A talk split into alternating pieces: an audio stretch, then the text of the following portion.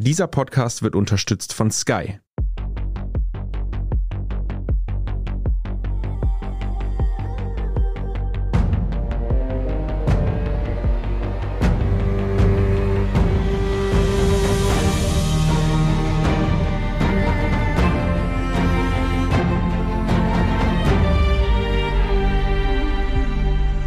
Ich bin Doris Prisching. Ich bin Torben Pollerhof und Sie hören Serienreif, den Podcast über die weit entfernte Welt der Serien. Denn heute geht es um ein Universum, das tatsächlich weit entfernt ist, aber auch lange Zeit her.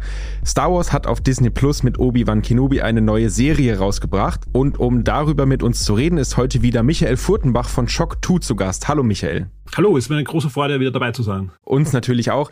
Und du wirst mir verzeihen, dass ich die Folge nicht wie wahrscheinlich jeder andere Podcast mit Hello There eröffnet habe. Aber sag mal schnell, worum geht's denn in Obi-Wan Kenobi? Ja, Obi-Wan Kenobi ist die neue, die dritte Star Wars Serie auf Disney Plus, also Live-Action-Serie, die gestartet wurde. Und wahrscheinlich auch die Serie, zumindest bei den meisten Star Wars-Fans, wo die meisten sich drauf gefreut haben, denn sie erzählt den großen Star Wars-Kanon weiter. Es geht, wie die Serie ja schon im Titel verrät, um Obi-Wan Kenobi, also um den Jedi-Ritter, den man in Episode 4 kennenlernt als Mentor von Luke Skywalker, aber in einer anderen Epoche seines Lebens, nämlich zehn Jahre nach Episode 3. Episode 3, also die Vernichtung des Jedi-Ordens, Order 66 ist ausgerufen worden, die Jedis werden quer durch die Galaxis gejagt und ausgerottet, ja, anders kann man es gar nicht sagen. Mhm. Und er hat sich ins Exil zurückgezogen nach Tatooine. Zum einen, um sich zu verstecken, ja, und man merkt das auch in der Serie, er ist gebrochen, ja. Er weiß, die sind geschlagen, sie haben eigentlich verloren. Zum anderen aber, um jemand zu beschützen, denn auf Tatooine wurde auch der Sohn seines einzigen Schülers, Anakin, in Verwahrung bei seinem Onkel gebracht. Und er hat sich halt die Aufgabe auch gemacht, ihm zu beschützen.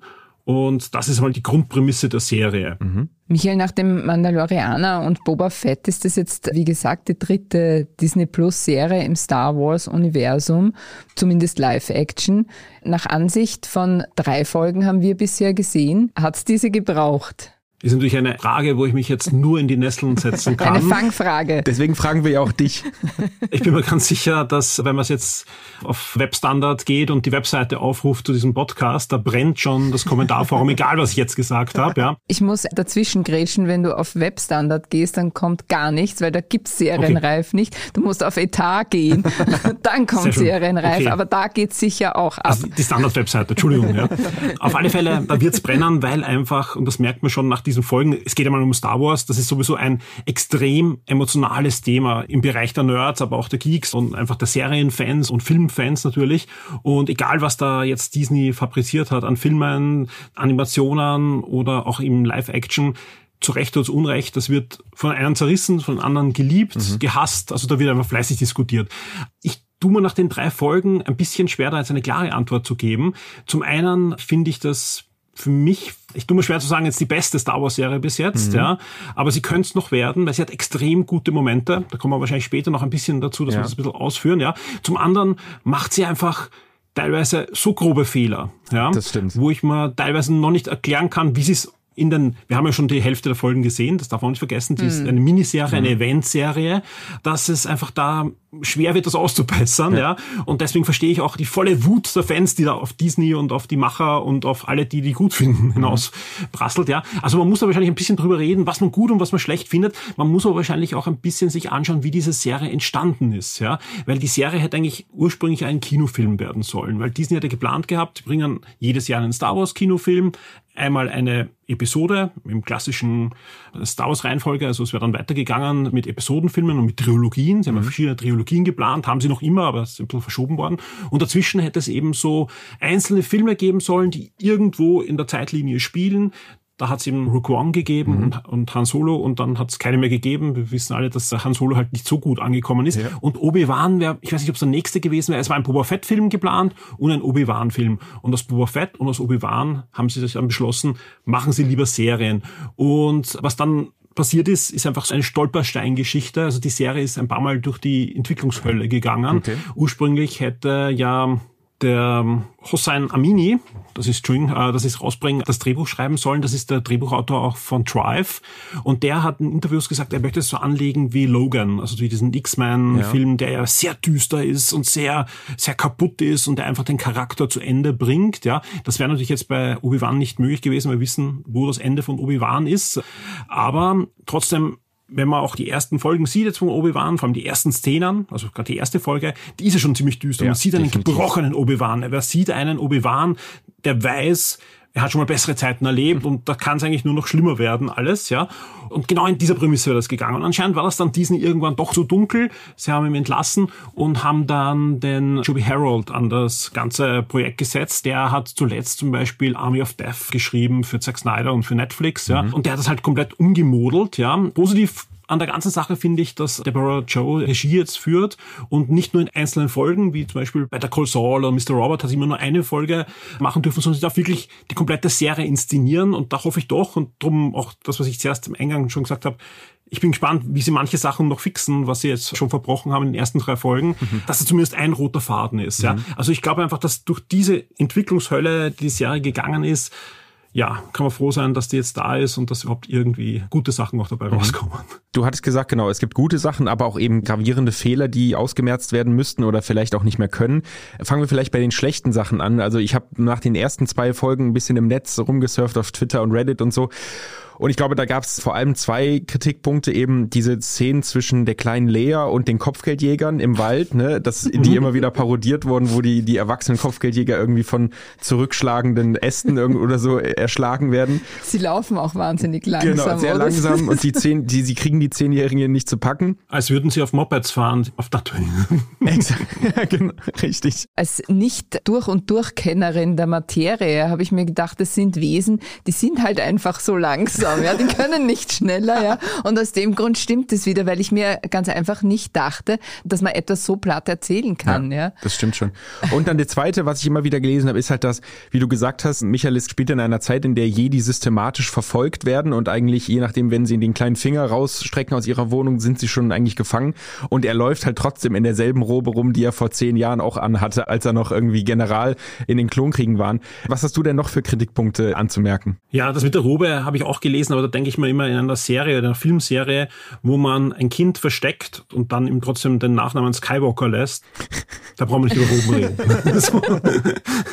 aber ja, also wie gesagt, was natürlich allen Star Wars Fans ins Auge springt sofort, dass der Hochinquisitor stirbt in den ersten zwei Folgen mhm. und der ja in Rebels eine maßgeblich wichtige Rolle hat. Rebels, okay. eine Animationsserie, die Kanon ist, ja, die, jetzt kann man natürlich sagen, ja, ihm interessieren Zeichentrickserien, aber das hat ja Disney von Anfang an klargestellt. Wir streichen so ziemlich alles, was Star Wars ausmacht. Comics und Bücher machen vieles neu. Mhm. Aber Clone Wars und Rebels sind Kanon und viele Dinge, die ja auch gut sind in der Serie jetzt bei Obi-Wan, kommen ja aus Clone Wars und Rebels. Viele Namen wurden da jetzt gedroppt, dann auch mhm. in der dritten Folge und so weiter. Also ich schätze mal, der stirbt, aber ich bin mir fast sicher, in den nächsten drei Folgen taucht er wieder auf. Ja, wahrscheinlich. Ja, weil ja. so einen Fehler kann ich mir nicht vorstellen, dass sie machen. Ja.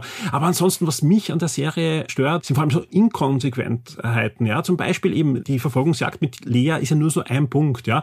Die kleine Darsteller bekommt sowieso viel Hate ab. Ja. Und das eigentlich zu Unrecht, weil wenn man sie anschaut, finde ich auch. Ja. Ist eine gute Schauspielerin, ja. hat ja auch schon Filme, zum Beispiel mit Bird Box mit Sandra Bullock gemacht, mhm. tadellos und so weiter. Und auch sie macht von der Mimik und von der ganzen, von ihrem Auftreten Auftreten geht sie als junge Carrie Fisher absolut durch. Ja, mhm. von der Attitude auch, finde ich. Also mhm. die macht das, finde ich, auch sehr gut. Der nehme ich die Prinzessin einfach komplett ab. Was ich ihr nicht abnehme, und das sage ich als Vater von einer Zehnjährigen, dass das Mädel zehn ist. Ja? ja, okay. Das funktioniert für mich überhaupt nicht. Das funktioniert überhaupt nicht. Ja, die war bei den Dreharbeiten acht, neun herum, mhm. ja, aber die wird jetzt gerade erst zehn.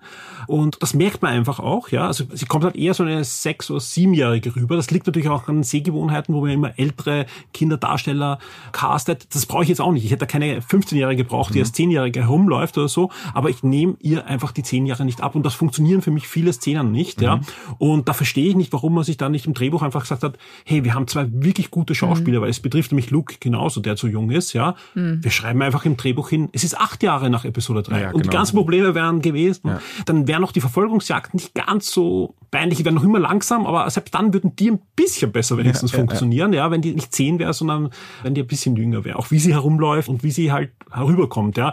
Klar, sie ist altklug und so weiter, aber okay, das kann man auch, das ist halt die Prinzessin Lea und die hat eine entsprechende Ausbildung, die ist gewohnt, dass sie im Palast aufgewachsen ist und so weiter. Genau, ja. Das nehme ich eigentlich alles ab. Aber ich verstehe nicht, warum man einfach nicht dann hergeht und sagt im Drehbuch, dann ist es halt acht Jahre Ja, nach ja, Episode ja. drei Alles gut, ja.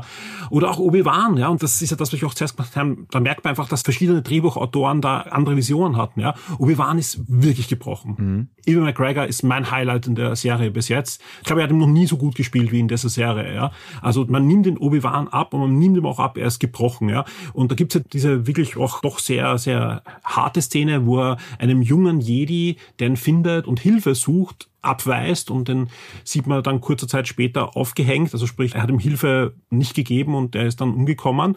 Und ich weiß nicht, keine fünf Minuten später sieht man ihn mit voller Energie mit Onkel Owen reden und sagen, ja, wenn Luke bereit ist, muss ich ihn ausbilden. Was jetzt? Ja, Ja, bist du jetzt der, jede, der sich verkriecht, versteckt, gebrochen ist, oder bist du doch der, der die Rebellion anfeuern will?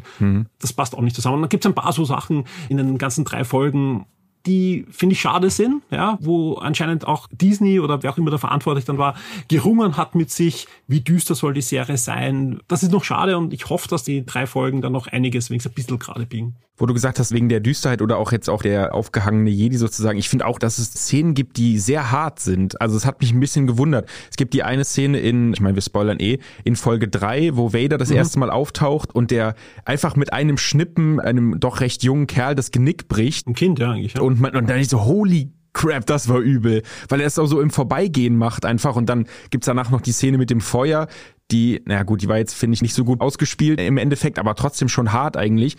Und deswegen, das hat mich gewundert, das ist so, aber gut, ich habe das Gefühl, es wird alles brutaler, wenn wir jetzt über, ich fand Stranger Things übrigens auch, ich habe die erste Folge geschaut, wollte ich nur Ja, kurz ja. davor sagen, und die ist auch übel. Also Ja. deswegen. Ist heftig, ja. ja. Ja, das ist natürlich eine Szene, die jedem ins Auge springt. Ja. Sowas hat man, glaube ich, in Star Wars noch nie gesehen. Ein Kind, das aufgehoben wird und das Genick gebrochen wird. Ja. Andererseits ist das Vader. Das ist Vader genau Mhm. in der Phase seines Lebens. Ja. Und sie mussten glaube ich, solche Szenen bringen, das kam ja auch schon ein bisschen bei Rook One heraus, ja. Stimmt, ja. Also die, die letzte Szene ist der blanke Horror. Ja. Ja. Das kommt ja natürlich jetzt nicht rüber, vor allem mit unseren Sehgewohnheiten, wenn man sich jetzt Episode 4 oder auch später anschaut, ja, dass das einfach kein Mann ist in einem Faschingskostüm, sondern dass das einfach wirklich der blanke Horror sein soll. Und das ist vielleicht auch zu schwenken zu guten Sachen. Mhm. Für mich eine der besten Szenen in der kompletten Star Wars Saga hat uns diese Serie für mich auch gebracht. Und das ist der Moment, wo Kenobi merkt, dass Anakin noch lebt. Ja.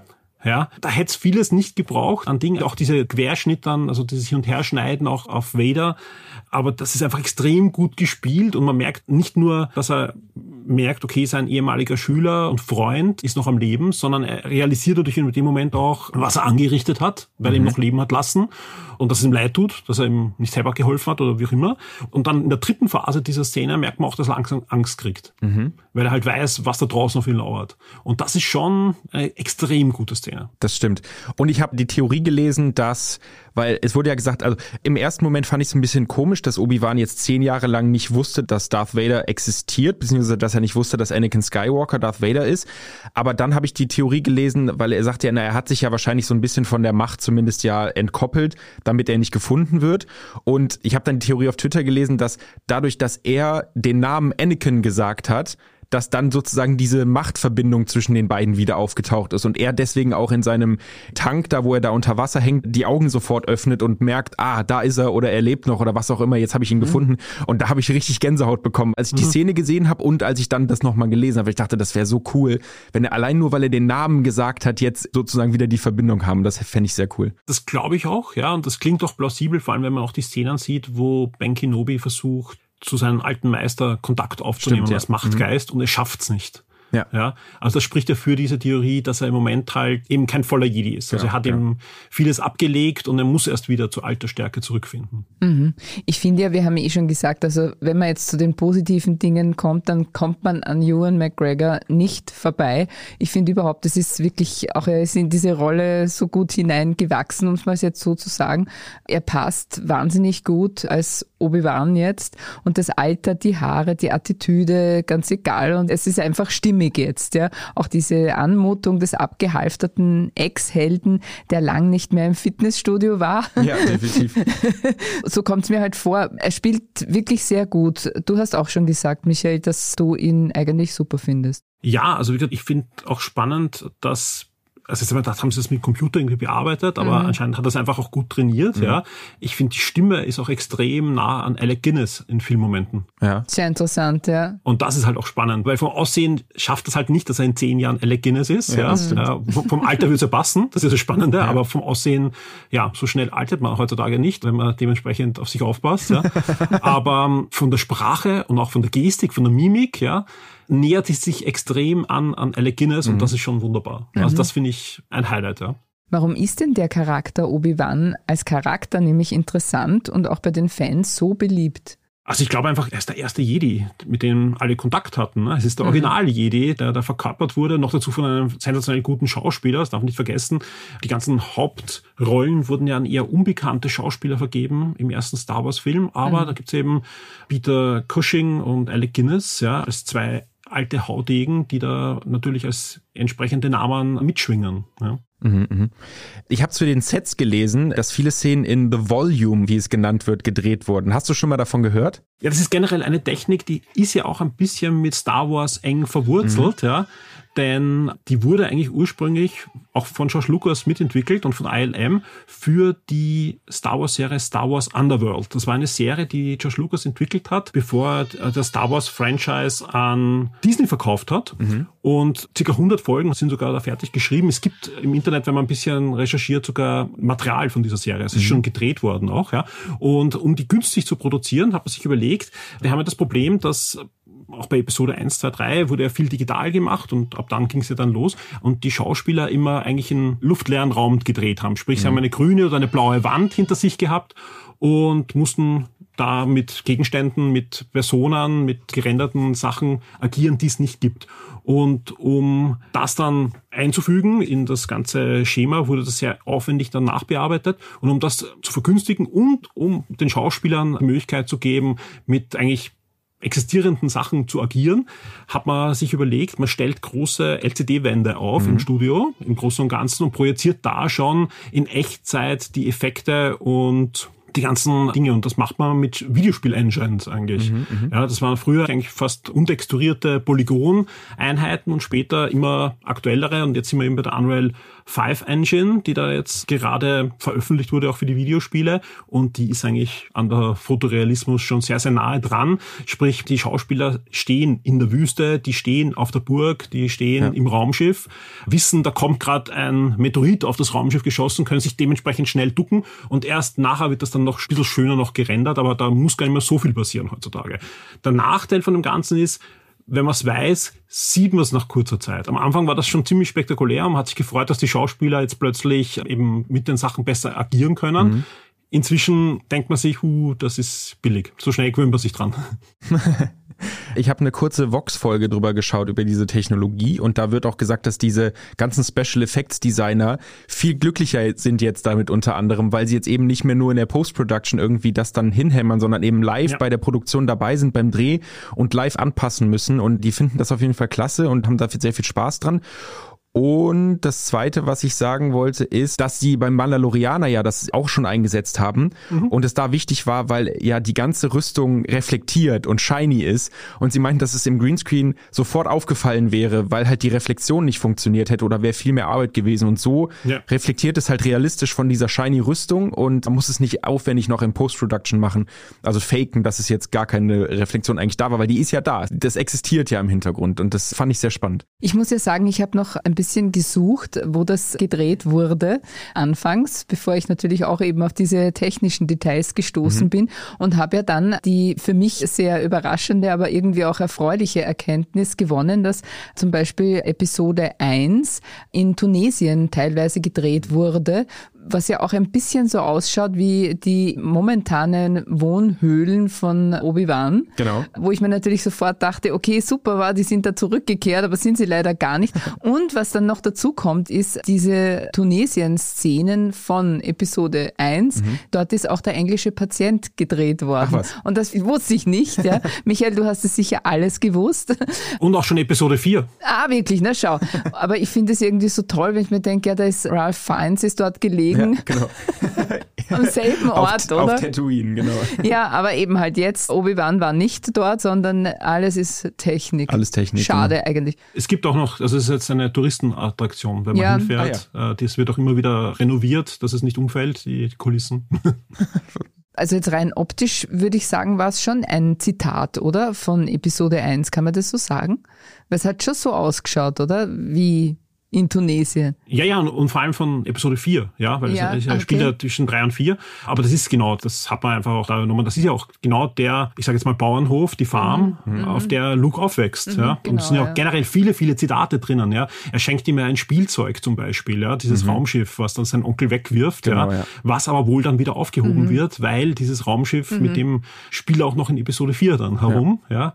Und noch viele andere Dinge. Es sind ganz klar Zitate an Episode 4 oder an Episode 3, ja, weil das einfach natürlich dazwischen ist, oder natürlich an Episode 1, mhm. weil natürlich auch Anakins Mutter auf Tatooine aufwächst mhm. und der Planet ja generell ja, obwohl er ja am weitesten weg ist vom hellsten Punkt der Galaxie, wie wir wissen, genau. ist er dauernd Star Wars im Mittelpunkt, wenn man sich gerade die Serien anschaut. Wer aber jetzt sagt, hm, das ist die Technik, mit der wäre ich nicht so viel warm und man sieht das, ja, die gute Nachricht für die ist, die nächste Star Wars Serie Andor, die schreibt sich jetzt schon auf die Fahnen, wir verwenden diese Technik kaum. Ah, okay. Ja, die wollen reale Settings und drehen quer oder haben gedreht jetzt quer durch UK, ja, mhm. auf diversen Standorten und die soll, so wie Rook One, möchte das Gefühl vermitteln, halt eher in diese Episode hineinzukommen. Okay. okay. Mhm. Sehr interessant. Reden wir ein bisschen über die Zeit, in der Obi-Wan spielt also spielt er in einer Zeit, die zumindest, was die Filme angeht, sträflichst unterrepräsentiert ist, nämlich was passiert zwischen Episode 3 und 4, dieser Zeitraum. Wie gelangt das Imperium zu so großer Macht? Wie wird Darth Vader zum ultimativen Bösen, mhm. dass er ab Episode 4 ist? Michael, findest du, dass Obi-Wan diese Lücke etwas schließt? Auf alle Fälle. Also wie gesagt, egal, ob es jetzt gut oder schlecht wird, da muss man mit Ja sagen. Mhm. Es ist so, es gibt ja diverse andere Medien da auch drinnen, die in dieser Episode spielen, ja. Aber ich glaube, dass wir im Fall von Obi-Wan am Ende irgendeinen neuen Bastelstein bekommen. Mhm. Ist ja auch bei Rebels der Fall gewesen. Mhm. Also wenn man Rebels sieht, da bekommt man jede Menge Bastelsteine, die dazwischen spielen. Oder auch am Ende von Clone Wars gibt es ja da ein, zwei Dinge, die da man erfährt, was mit verschiedenen Charakteren passiert und so und wie die dann positioniert werden für die zukünftigen Filme. Und ich glaube, das wird da jetzt auch der Fall sein. Also das zeichnet sich ja schon ab und gerade die Entwicklung von Vader ist ja Gott sei Dank in den letzten Jahren in anderen Medien schon sehr gut gezeichnet worden, aber da ist man nun lange nicht am Ende und ich hoffe einfach, dass alle Puzzlesteine am Schluss zusammenpassen. Das ist eher die Befürchtung als Fan von mir, dass sich Disney dann irgendwie verzettelt und dann eben Sachen die sie vor zwei Jahren erst entwickelt haben, schon wieder streichen und ja. das würde ich nicht gut finden. Ich verdau noch immer die Legends, also sprich, wo Disney ja Lucasfilm übernommen hat, dass sie einfach alles weggeworfen haben, was man 30 Jahre gelesen und gesehen ja. hat. Sie sollten jetzt aufpassen, dass sie in ihren Kanon wenigstens Konsens drin haben. Du hast es schon angeteasert. Was für andere Medien gibt's denn? Also vielleicht hast du ein paar Beispiele, die man sich anschauen kann, die diese Epoche auch darstellen, wo man dann am Ende vielleicht ein großes Puzzle am Ende dann zusammenstellen kann. Ja, auf alle Fälle. Also wie gesagt, ich beschränke mich jetzt rein auf die Sachen, die jetzt von Disney als Kanon bezeichnet werden. Okay. Mhm. Es gibt natürlich von davor auch jede Menge gute Medien. Also gerade im Roman- und Comic-Bereich gibt's wirklich wunderbare Sachen, die man heute auch noch gut lesen kann. Aber man muss halt immer mit Vorsicht genießen, weil es halt Legend ist und eine Parallelhandlung eigentlich mhm. ist. Ja, Was man, wenn man sich mit Star Wars auseinandersetzt, auf alle Fälle gesehen gesehen haben sollte, ist Star Wars, Clone Wars und Rebels, also mhm. zwei Animationsserien. Gerade bei Clone Wars am Anfang merkt man, okay, das ist für Kinder gemacht, die wird aber immer düsterer und immer, ja, eigentlich komplexer von der Handlung. Rebels ähnlich, ja, also die ist zwar von Anfang an schon mit mehr Tempo, aber die sollte man gesehen haben. Ansonsten, jeder, der sagt, huh, Darth Vader, so wie er darüber kommt, das ist schon richtig cool. Denen lege ich wirklich die aktuellen Marvel-Comics ans Herz. Die sind ah, okay. fantastisch. Ja. Mhm. Also generell Marvel hat ja, weil es ja auch eine Tochter von Disney ist, die Rechte an den Star Wars-Comics und haben da diverse wirklich gute Serien herausgebracht. Sehr namhafte Zeichner und Autoren arbeiten da dran, die wirklich von Anfang an bedacht waren, hier Kanon zu erzeugen. Also es sind nicht so wie früher Geschichten, die einfach da sind und die Lizenz haben, sondern da wird sehr darauf geachtet und das erweitert wirklich die Serien und die Filme. Die Darth Vader Comics, da gibt's halt verschiedene Storyruns, die immer zwischen den Filmen spielen, im Großen und Ganzen, also zwischen Episode 4 und 5. Der aktuelle spielt dann nach Imperium schlägt zurück und der bezieht sich aber trotzdem sehr auch auf diese Zeitepochen, wo jetzt auch Obi-Wan ist. Man merkt einfach, dass da vieles fehlt. Ja, mhm. Da geht es auch um Szenen, die gedreht worden sind, ursprünglich von George Lucas und dann rausgeschnitten wurde, aber zum Beispiel in den Romanen zu den Filmen, die auf den Originaldrehbüchern basieren, noch drinnen sind, wo man einfach merkt, puh, Vader hat echt arge Konflikte mit dem Imperator und will ihn mhm. eigentlich von Anfang an stürzen. Und nicht nur das, es gibt da extrem viel Machtspielchen im Imperium zwischen vielen Fraktionen. Das wird immer nur angedeutet, ja, eben zwischen der Flotte und den Todesstern und Vader und so weiter. Das war bei Rook One schon und es wird jetzt in der Serie auch noch wichtig sein. Und das ist auch, wenn man die Comics gelesen hat, merkt man dann einfach auch, wo Vader jetzt gerade steht und wundert sich dann über manche Dinge vielleicht nicht, also mhm. die da mhm. passieren. Auch nicht über den Horror, der da ausgestrahlt okay. Mhm. wird. Ja, also das ist genau das, was da ist. Plus bekommt einfach da einen viel größeren Background, was diese Figur betrifft, weil sind wir uns ganz ehrlich, das war ein plumper Bösewicht in Episode ja. 4, der einen kurzen genau. Auftritt hat in einer schwarzen Maske. Ja. Mhm. Und ist eigentlich eine total vielschichtige Persönlichkeit und da passt das perfekt. Ansonsten gibt's ein Videospiel, wo jetzt gerade der Nachfolger angekündigt wurde, was auch genau in dieser Epoche spielt und das ist Jedi Fallen Order das vor ein paar Jahren erschienen ist, für so ziemlich alles Aktuelle, was an Konsolen und so weiter draußen ist. Und da ist vor kurzem zum 45. Jubiläum von Star Wars gab es ja die Star Wars Celebration, wo mhm. neue Serien und so weiter angekündigt wurden, wurde angekündigt Star Wars Jedi Survivor, also ist der Überlebende. Und das ist die direkte Fortsetzung, wo es um einen Jedi geht, der die Order 66 überlebt hat. Und da gibt es diverse Gerüchte, dass man den vielleicht doch noch sieht, dann auch in einer der Obi-Wan-Folgen. Das würde passen, Genau, weil er ist ja von eh einem Schauspieler verkörpert, ne, im Spiel. Genau. Deswegen könnte man ihn direkt wieder ins Live-Action holen, was ich sehr cool finde. Ich habe es sehr gerne gespielt, ich freue mich tierisch auf den Nachfolger, also das wird sehr cool. Genau. Ist der Schauspieler, der bei Gotham den Joker gespielt hat. Genau, stimmt, ja. So, so, so, so. Gibt es noch andere vernachlässigte Star Wars-Timelines, die du gern erkunden würdest? Also vernachlässigt immer so eine Sache. Mhm. Ich würde gern neue Episode 7 bis 9 bekommen. Okay, äh, mit einem nicht durchgeknallten Luke Skywalker. Aber sonst bin ich gespannt, was jetzt Disney macht. Also wie gesagt, die Old Republic zum Beispiel fand ich immer sehr spannend, dieser im Moment Legends. Mhm. Dafür kriegen wir jetzt diese High Republic-Ära, die ja jetzt im ersten Step ja hauptsächlich für Kinder erkundet wurde und Jugendbücher, genau, ja. die aber auch für Erwachsene einiges zu bieten haben wird. Mich gerade das ist die Epoche, wo Disney ja auch eine Thriller-Serie, die ab 16 sein sein soll, produziert. Eine Live-Action-Serie für Disney Plus und wo auch diverse Videospiele kommen, die sehr beachtlich sind für ein Budget, was man da, was man so hört. Ja. Also ich würde sagen, mir fehlt jetzt gar nicht so viel. Ich hätte nur gern, dass sie, wenn sie unbedingt viel machen wollen, mhm auch Leute dran setzen, die einfach die anderen Sachen zumindest gesehen haben und sie nicht verzetteln. Ja. Das wäre mein größter Wunsch da in die Richtung. Verständlich. Okay, dann würde ich sagen, wir machen eine kurze Pause. Bleiben Sie dran, denn es geht gleich weiter mit einem kleinen Rückblick auf den bisherigen Star Wars Output von Disney Plus. One, two, three. Mehr Action. Mehr Nervenkitzel. Mehr Emotionen. Die besten Geschichten an einem Ort erlebst du nur bei Sky. Mit unseren neuesten Sky Originals und preisgekrönten internationalen Serien. Sky, wo Serien zu Hause sind. Wie bereits erwähnt, mit Obi-Wan ist mittlerweile die dritte Disney Plus Serie im Star Wars Universum angekommen. Und wenn man jetzt so ein kleines Fazit der Ära ziehen würde, welche Schulnote würdest du vergeben, Michael, und warum? Für alle drei Serien? Ja, genau. Mandalorian würde ich eine zwei bis drei geben. Mhm. Boba Fett würde ich eine 4 bis 5 geben. Oh, oh. Ja, also Boba Fett, nach der ersten Folge hätte ich ihm wahrscheinlich eine 1 bis 2 geben, mit der Hoffnung. Ich bin generell jemand, der immer sehr positiv ist, aber da haben sie sich einfach komplett verzettelt. Mhm. Also der hat auch gute Momente, aber als Serie hat es komplett versagt, vor allem als Boba Fett-Serie. Mhm.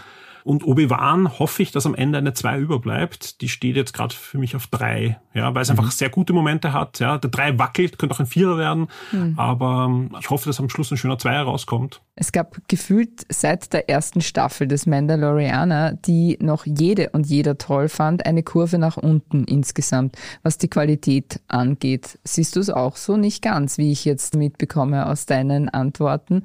Boba Fett war der Tiefpunkt. Ja, Also Boba Fett, also ich habe in Obi-Wan Kenobi noch keine fliegenden Mopeds gesehen und ähnliche Dinge. Das war nicht nur das, ich will jetzt gleich nur auf das aufhängen. Ja, nur stolpernde Dings-Dings. Ja, das war halt eine okay. Szene. Nochmal, ich kann nicht ein Vierer werden. Also Obi-Wan, also es ist immer schwer, eine Serie zu bewerten, bevor die letzte Folge da ist. Ja, also ich mache generell den Fehler, nach ein, zwei Folgen finde ich viele Serien extrem gut. Ja, ich komme dann auch immer Schläge von meinen Hörern und Lesern, die sagen, hype das nicht, hype das nicht, das wird noch schlecht. Also die ganzen mhm. Pessimisten. Und oftmals haben sie leider recht. Sie haben ja dann wirklich leider recht, ja. Und das tut mir auch immer leid, aber ich freue mich halt generell. Ich bin halt nur skeptisch, wenn eine Serie zwei Folgen lang Durchschnitt ist, bin ich mir nicht sicher, ob sie es zum Schluss noch schafft, hervorragend zu sein. Das ist irgendwo ja. auch meine Erfahrung, ja. Deswegen. Darum gebe ich den Dreier jetzt mal. Okay.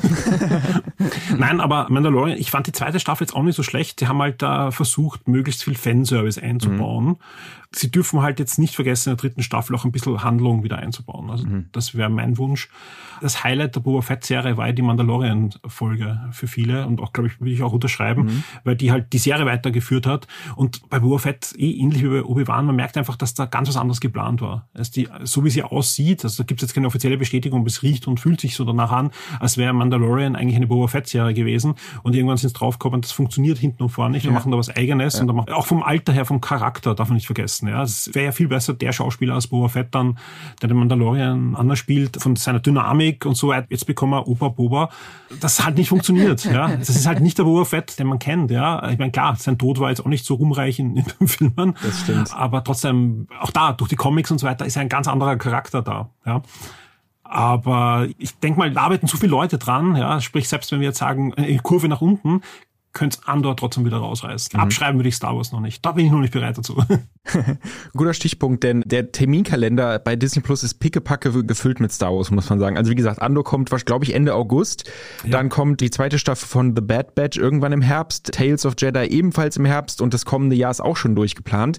Was ich so nur beim Durchschauen eben dieses Plans geschaut habe, glaubst du, kann es sein, dass Disney Plus sich gerade ein bisschen verrennt und den Markt übersättigt, nachdem ja beispielsweise nach den Prequels es lange Zeit gar nichts gab? Jein also du hast absolut recht, wenn man wirklich alles sieht, weil du hast jetzt noch nicht aufgezählt Lego Star Wars und was Stimmt, da noch alles ja. kommt, dann mhm. Specials mhm. und so weiter, ja. Ich glaube einfach, dass sie, und das hoffe ich zumindest, dass sie das so sehen und das muss man sich halt auch als Zuseher dann vor Augen halten, dass sie erkennen, sie können kaum Content machen, der wirklich allen gefällt. Mhm. Weil oft bemängeln wir ja auch, dass sie zu viele Ecken wegschleifen. Ja, mhm. dass es einfach jedem gefällt und dann kommen ja so Sachen mhm. raus, wo die einfach dann nicht mehr passen, weil einfach alle Ecken weg sind und beim Marvel habe ich den Eindruck zum Beispiel, sie versuchen es zumindest jetzt. Mhm. Ja, da kommen Serien, wo ich einfach auch weiß, ich bin nicht die Zielgruppe ja, und ja, das ist auch ja. gut so. Aha. Ja, und andere Sachen, ich wäre anderer nicht die Zielgruppe und findet was anderes wieder toll. Und ich glaube, Star Wars ist auch groß genug. Vor allem, man braucht ja nur mit Star Wars Fans reden. Ja, ich bin mit Episode 4 bis 6 groß geworden und habe dann schon mit den Prequels ein paar Probleme gehabt, komme mit den neuen kaum noch klar. Ja, also kann man natürlich jetzt diskutieren, ob es an der Qualität liegt oder ob es einfach auch dran liegt, dass ich halt andere Sehgewohnheiten habe und andere Helden. Ja, jetzt gibt es aber eine Generation, die mit den Prequels groß geworden ist. Ja, ich zum Beispiel und sagen, das, ja, das ist Star Wars genau. und uns gut finden. Das ist jetzt gar keine Kritik oder keine Wertung. Ja, und meine Befürchtung ist ja, es gibt eine Generation, die mit der Episode 7 bis 9 groß geworden ist. Und da ist doch gut, dass sie Serien machen. Ja. oh je, das stimmt, ja. Das habe ich noch nicht gehört, dass die Prequels sozusagen jetzt wieder okay sind und dann die sieben bis neun jetzt schon so verteufelt werden. Nein, nein, nein, definitiv. Die Prequels steigen in der Gunst und Obi-Wan ist ja eigentlich eine Prequel-Serie. Ja, ja, stimmt, die, die ja. atmet ja auch die, und auch Boba Fett und auch Mandalorian haben ja auch wieder versucht, Elemente aus den Prequels reinzuholen mhm. und das waren auch gute Momente, ja. Mhm. Einfach auch, um das zu schließen, es schaffen auch, auch viele Comics, ja, dass die Story Sachen machen, wo es Flashbacks gibt auf die Prequel und auch Dinge, die dann nachher Konsequenzen dann haben in der Originaltrilogie. Also das gehört ja zusammen. Ja, also mhm. man sollte auch nicht streiten und das und das und das. Mhm. Also man kann natürlich eine Lieblingstrilogie haben, aber es ist Star Wars und genau. man kann natürlich irgendwann zum Punkt kommen und sagen, mhm. es ist nicht mehr mein Franchise. Ja, dann hat man noch immer das, was man gut findet und schaut halt die neuen Sachen nicht. Also genau. das will ich auch jedem ans Herz legen, der da emotional mitdiskutiert. Ich merke das auch. Ich liebe solche Diskussionen. Es ist egal, ob jetzt beim Standard oder bei uns oder wo auch immer. Ja, man muss halt nur aufpassen. Star Wars neigt halt so emotional zu sein, dass man halt dann auch wieder persönlich wird und mhm. das ist halt schade, weil in Wirklichkeit alle Leute, die diskutieren, haben es angeschaut und es hat einen Grund, weil sie doch irgendwie Star Wars mögen. Ja, genau. das merkt man auch immer. Alle schimpfen auf Star Wars, aber Star Wars News, Star Wars Berichte und so weiter haben super Zugriffe und Klickzahlen, weil es einfach viele Leute irgendwann in ihrem Leben emotional berührt hat, meistens eh in der Kindheit und der Jugend und die natürlich neugierig sind, was dann passiert. Mhm. Und das ist auch gut so. Und auf welche Star Wars-Serie, die noch kommt, freust du dich am meisten? Vor ein paar Wochen hätte ich Obi-Wan gesagt und ich freue mich jetzt auch wirklich noch auf die nächsten drei Folgen, mhm. ja, weil einfach, er spielt super und ich hoffe einfach auch da, ich bin einfach zu optimistisch. Ansonsten freue ich mich wirklich auf Andor extrem, ja, mhm. weil es ist doch eine Spionageserie, wieder was ganz was Neues. Also ich bin jetzt gar nicht so connected mit dem Charakter aus Rook One, aber es das heißt jetzt nicht, dass nicht das drumherum ziemlich cool sein kann. Auch die Epoche, die da beleuchtet wird wieder, ist eigentlich auch eine sehr, ja, wenig beleuchtete. Und mal sehen, was da rauskommt. Mhm. Ja, ich finde, das ist eben das Schöne an Star Wars, glaube ich, dass du ja so viel machen kannst. Also, wie du es gesagt hast, dass die Old Republic, hoffe ich ja immer noch, dass da viel drüber kommt, beziehungsweise jetzt die High Republic, dass man halt eben sieht, so diese Epoche, wo die Jedi wirklich an der Speerspitze waren und einfach es davon halt Hunderttausende gab. Und ich als Kind komme wieder hoch und denke mir so, oh geil, das, so stelle ich mir das vor. Ich fand ja auch die Szene in Star Wars 2, wo sie dann in diesem Kolosseum dann sind, ne, wo man dann immer sagen konnte, na, es waren zu viele Jedi auf einmal. Ich kann sagen, es kann nicht zu viele Jedi auf einmal geben. Deswegen, ist sowas will ich eigentlich sehen, vor allem mit der heutigen Technik. Es war ja auch die Anfangsszene von Obi-Wan im Jedi-Tempel während der Order 66 fand ich ja auch mega cool gemacht, also auch cool choreografiert und finde ich, da hätte man viel mehr sehen können und deswegen, ja, freue ich mich auch, dass es auf jeden Fall noch viel mehr Serien gibt und wir viel mehr Star Wars sehen. Ich hoffe auch sehr viel mehr Lichtschwerter in Zukunft. Nur zu einer Szene ein Hinweis noch, die Jedi-Meisterin, die da extrem cool gekämpft ja. hat und dann gefallen ist, ist die Stunt-Choreografie-Meisterin und Trainerin von Ashoka. Ach, also was? von der kommenden ah. Ashoka-Serie. Cool, okay. Und die ist mit neun Jahren in irgendeinen Kampftempel gekommen und ausgebildet worden. Und ich habe nur ein Interview gesehen auf der Celebration, ja. wo die Ashoka-Darstellerin gemeint hat, die ist Real-Life Jedi. cool. Nach der Szene nehme ich ja das ab. Ja, definitiv. Lieber Michael, vielen, vielen, vielen Dank, dass du uns mal wieder deine Zeit geschenkt hast. Vielen Dank für die Einladung. Und vor allem uns mit deiner Expertise beglückt hast. Und hoffentlich haben wir dich bald wieder hier bei uns zu Gast und weiterhin alles Gute und hoffentlich, wie gesagt, bis bald. Das war's mit Serienreif. Wenn Ihnen dieser Podcast gefallen hat, freuen wir uns über eine 5-Sterne-Bewertung. Und damit Sie keine Folge verpassen, abonnieren Sie uns bei Apple Podcasts, Spotify oder wo auch immer Sie Ihre Podcasts hören. Wir danken Antonia Raut an den Regler Eltern und Ihnen fürs Zuhören. Bis zum nächsten Mal und frohes Schauen. Bye, bye. Tschüss.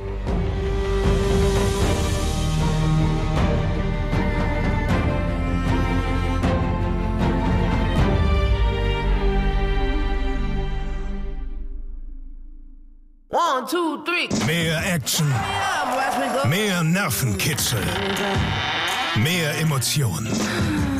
Die besten Geschichten an einem Ort erlebst du nur bei Sky. Mit unseren neuesten Sky Originals und preisgekrönten internationalen Serien. Sky, wo Serien zu Hause sind.